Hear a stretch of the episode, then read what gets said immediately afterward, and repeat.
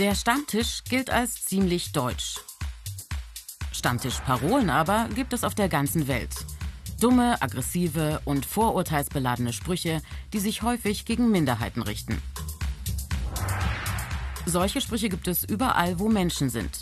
Im Bus, am Arbeitsplatz, im Supermarkt, aber auch daheim in der Familie. Stammtischparolen sind aggressive Schwarz-Weiß-Malereien bzw. Vorurteile, die die Welt in Gut und Böse, in richtig und falsch einordnen, um Minderheiten oder Andersdenkende auszugrenzen. Zum Beispiel, Ausländer nehmen uns unsere Arbeitsplätze weg. Alle Arbeitslosen sind faul. Flüchtlinge haben immer das teuerste Smartphone. Politikern darf man nichts glauben. Hat jeder schon mal gehört. Nichts davon ist wahr. Man will sofort widersprechen, aber man ist zu überrascht und gar nicht darauf vorbereitet. Und blockiert. Gegenargumente findet man auf die Schnelle nicht.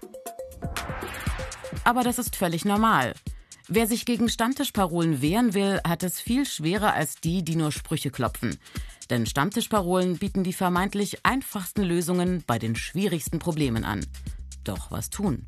Auf alle Fälle nicht still sein. Vor allem aber beim Widersprechen ruhig und sachlich bleiben.